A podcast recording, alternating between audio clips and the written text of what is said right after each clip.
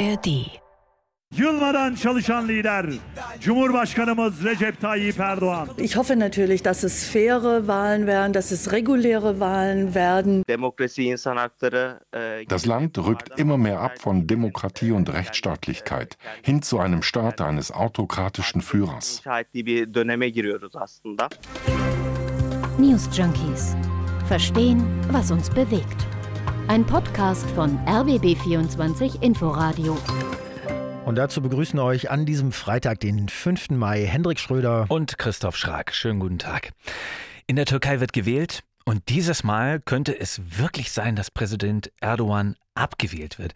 Die Opposition ist stark wie selten und wenn man auf Berichte und Reportagen schaut, auch die Bevölkerung scheint Erdogan müde zu sein, wie fast nie in den vergangenen 20 Jahren. Am 14. Mai ist die Wahl und jetzt zwei Wochen vorher geht der Wahlkampf in der Türkei in die ganz heiße Phase. Jeden Tag gibt es türkeiweit Veranstaltungen und nicht zuletzt liefern sich äh, die beiden äh, Spitzenkandidaten da auf Twitter gerade eine regelrechte Schlammschlacht. Und teilweise kommt ja der Wahlkampf auch hier bei uns an. Also auch in Deutschland lebende Türken dürfen teilweise wählen und sind ja, weil es relativ viele Wahlberechtigte sind, gar nicht so unwichtig.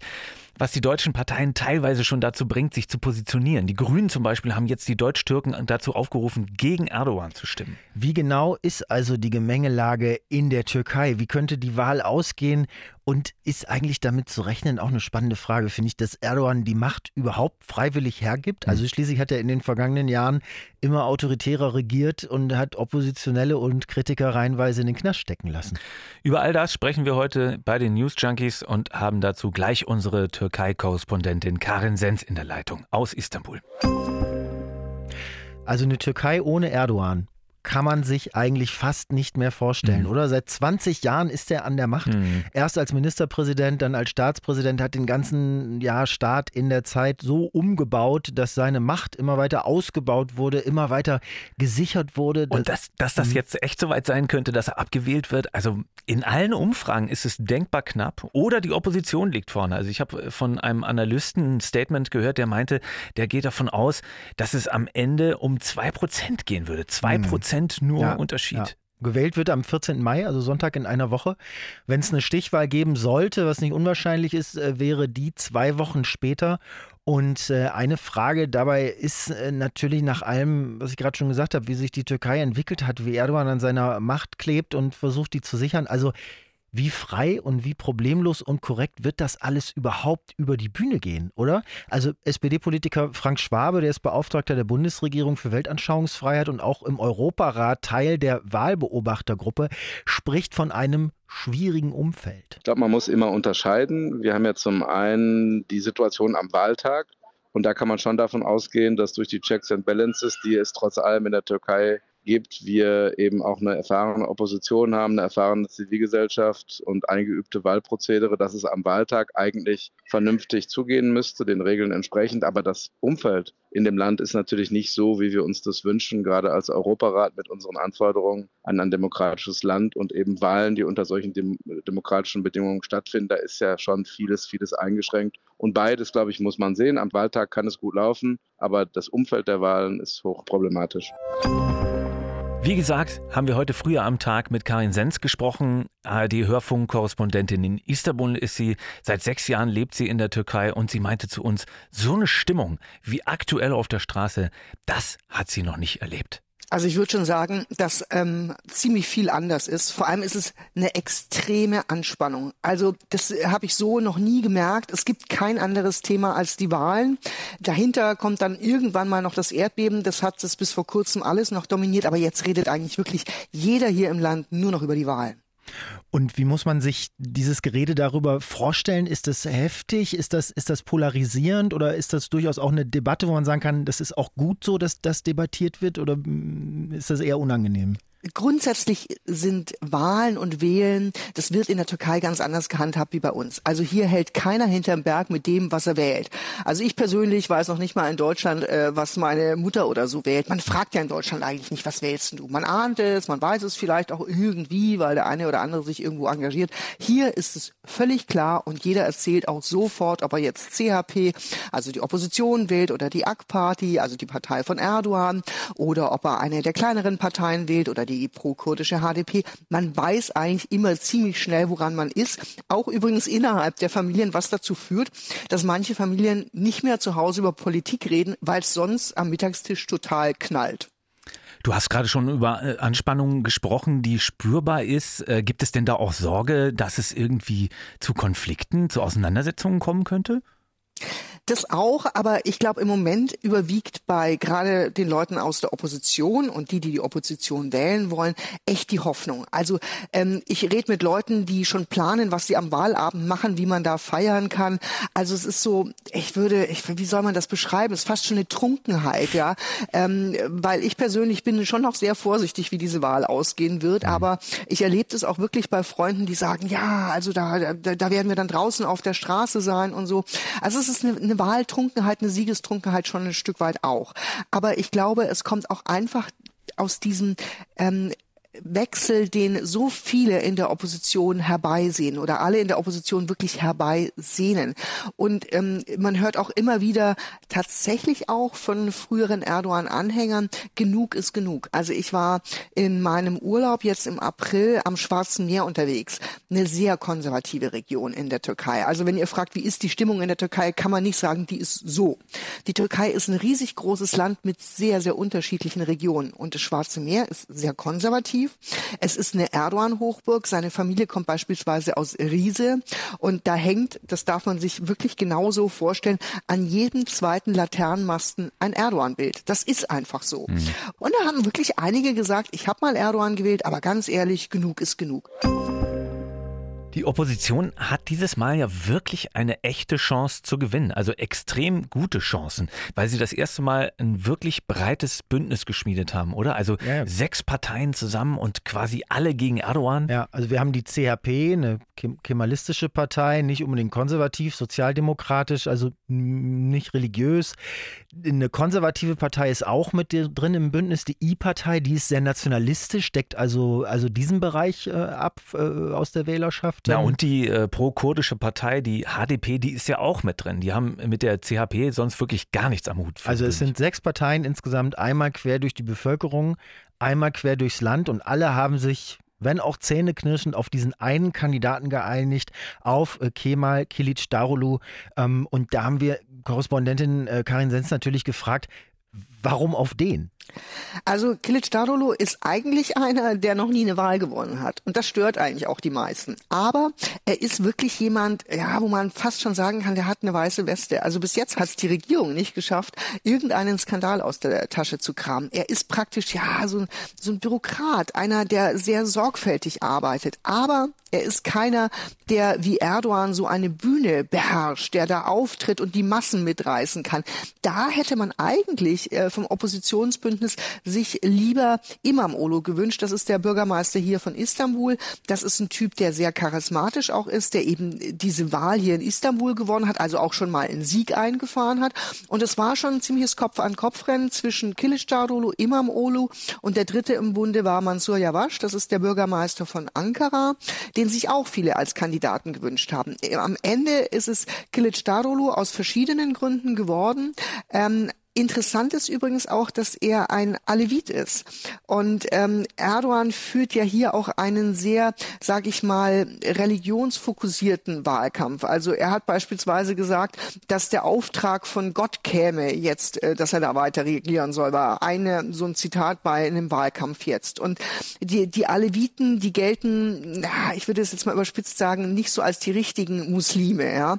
Und das ist hier auch heiß diskutiert worden. Dann ist Kilic Darolo auch noch mit Schuhen auf einen Gebetsteppich getreten. Ein absolutes No-Go. Das haut ihm Erdogan bei jeder Gelegenheit auch nochmal oh um die Ohren. Aber auf der anderen Seite hat er natürlich auch Chancen, gerade dadurch jetzt ähm, eben Wähler auch in diesem alevitischen Spektrum zu, zu kriegen.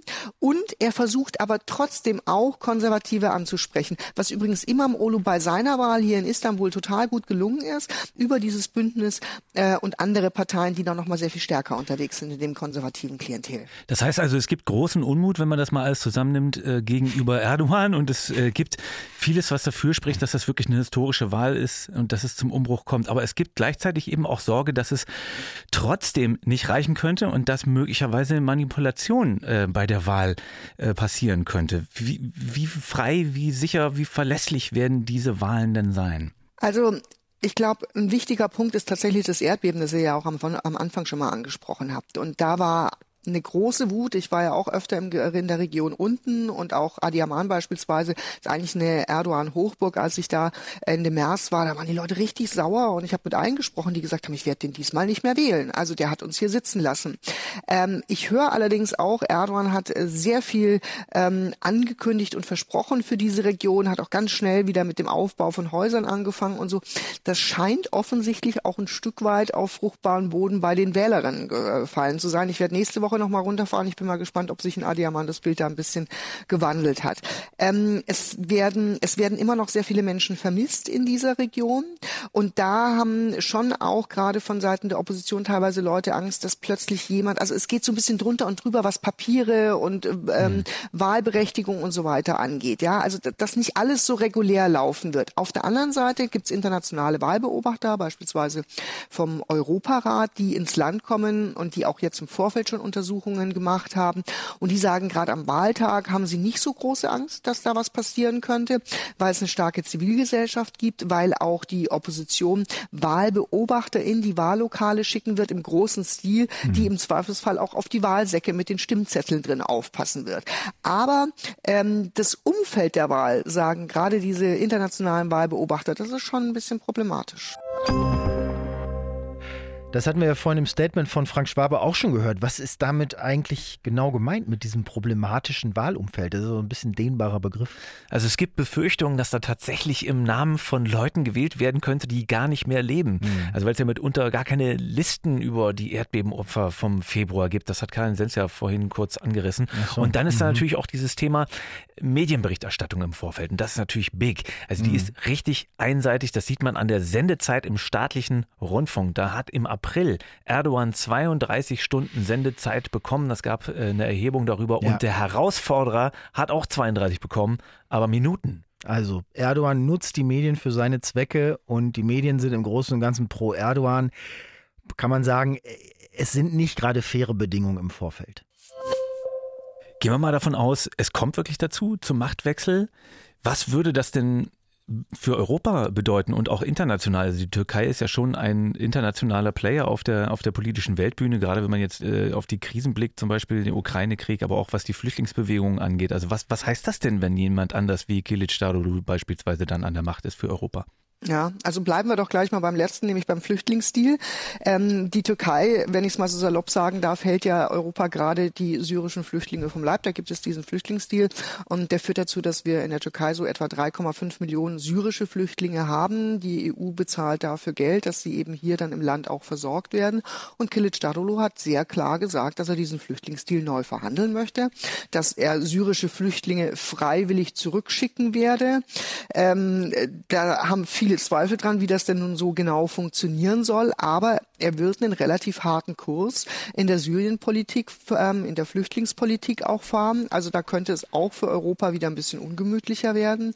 Schauen wir auf Russland, da wird sich möglicherweise gar nicht so viel verändern.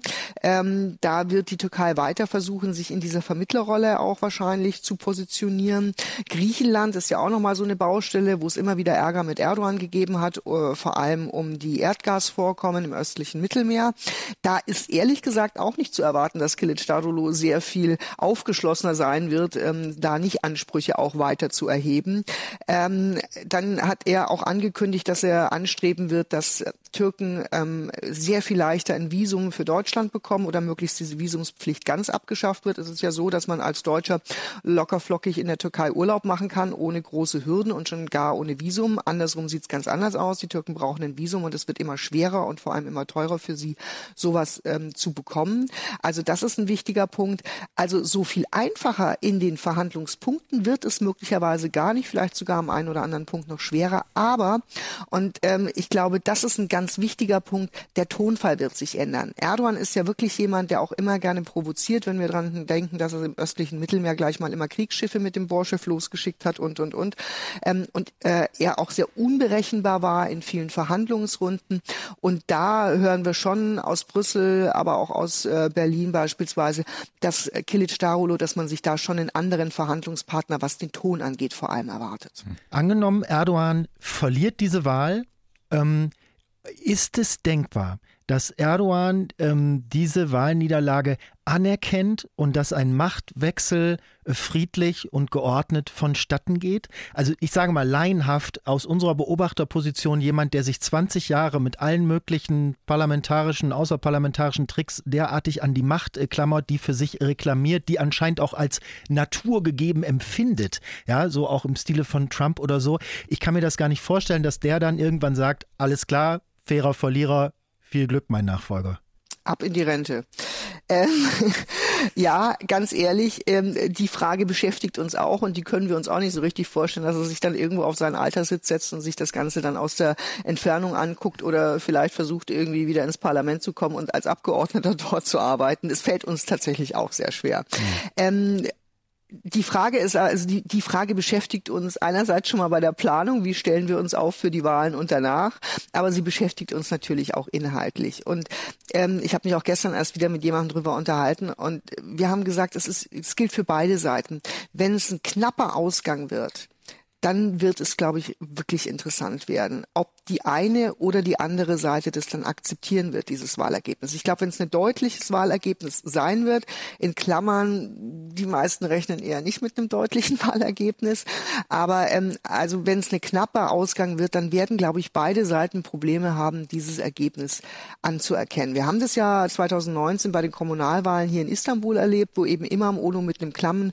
knappen Stimmenanteil gewonnen hat und dann hat Erdogan Erdogan diese Wahl annullieren lassen mit dem Ergebnis, dass Imam Ulu noch mehr Stimmen bei dem zweiten Wahlgang bekommen hat. Ähm, und äh, ob dann mit sowas zu rechnen ist, ob mit Protesten auf der Straße zu rechnen ist, mit Aufständen, teilweise vielleicht sogar noch mit, ja, mit Waffeneinsatz und, und, und großes Fragezeichen. Ähm, keine Ahnung, das kann im Moment auch einfach keiner beantworten. Aber Fakt ist, es ist eine, es ist ja eine historische Wahl. Es ist eine extrem emotional aufgeladene Wahl für alle. Das war's von den News Junkies für heute zu den Wahlen in der Türkei und was die vielleicht für das Land bedeuten könnten. Wenn ihr jetzt aber noch nicht aussteigen wollt aus der Weltpolitik, dann gibt's für euch einen Podcast, in dem es regelmäßig um ein anderes großes und einflussreiches Land im Osten geht. Das ist Weltmacht China. So heißt der Podcast. Das sind Eindrücke und Einschätzungen von ARD-Corris vor Ort in China, die man sonst so ausführlich nicht bekommt. Den Podcast gibt es genau wie uns, wie die News Junkies, zum Beispiel in der ARD-Audiothek. Wir sagen Danke fürs Zuhören, freuen uns über Kommentare und Feedback unter newsjunkies at rbb24inforadio.de und am Montag gibt es eine neue Folge. Schönes Wochenende wünschen Christoph Schrag und Hendrik Schröder. Tschüss, ciao. Tschüss. News Junkies. Verstehen, was uns bewegt. Ein Podcast von RBB24 Inforadio. Wir lieben das Warum.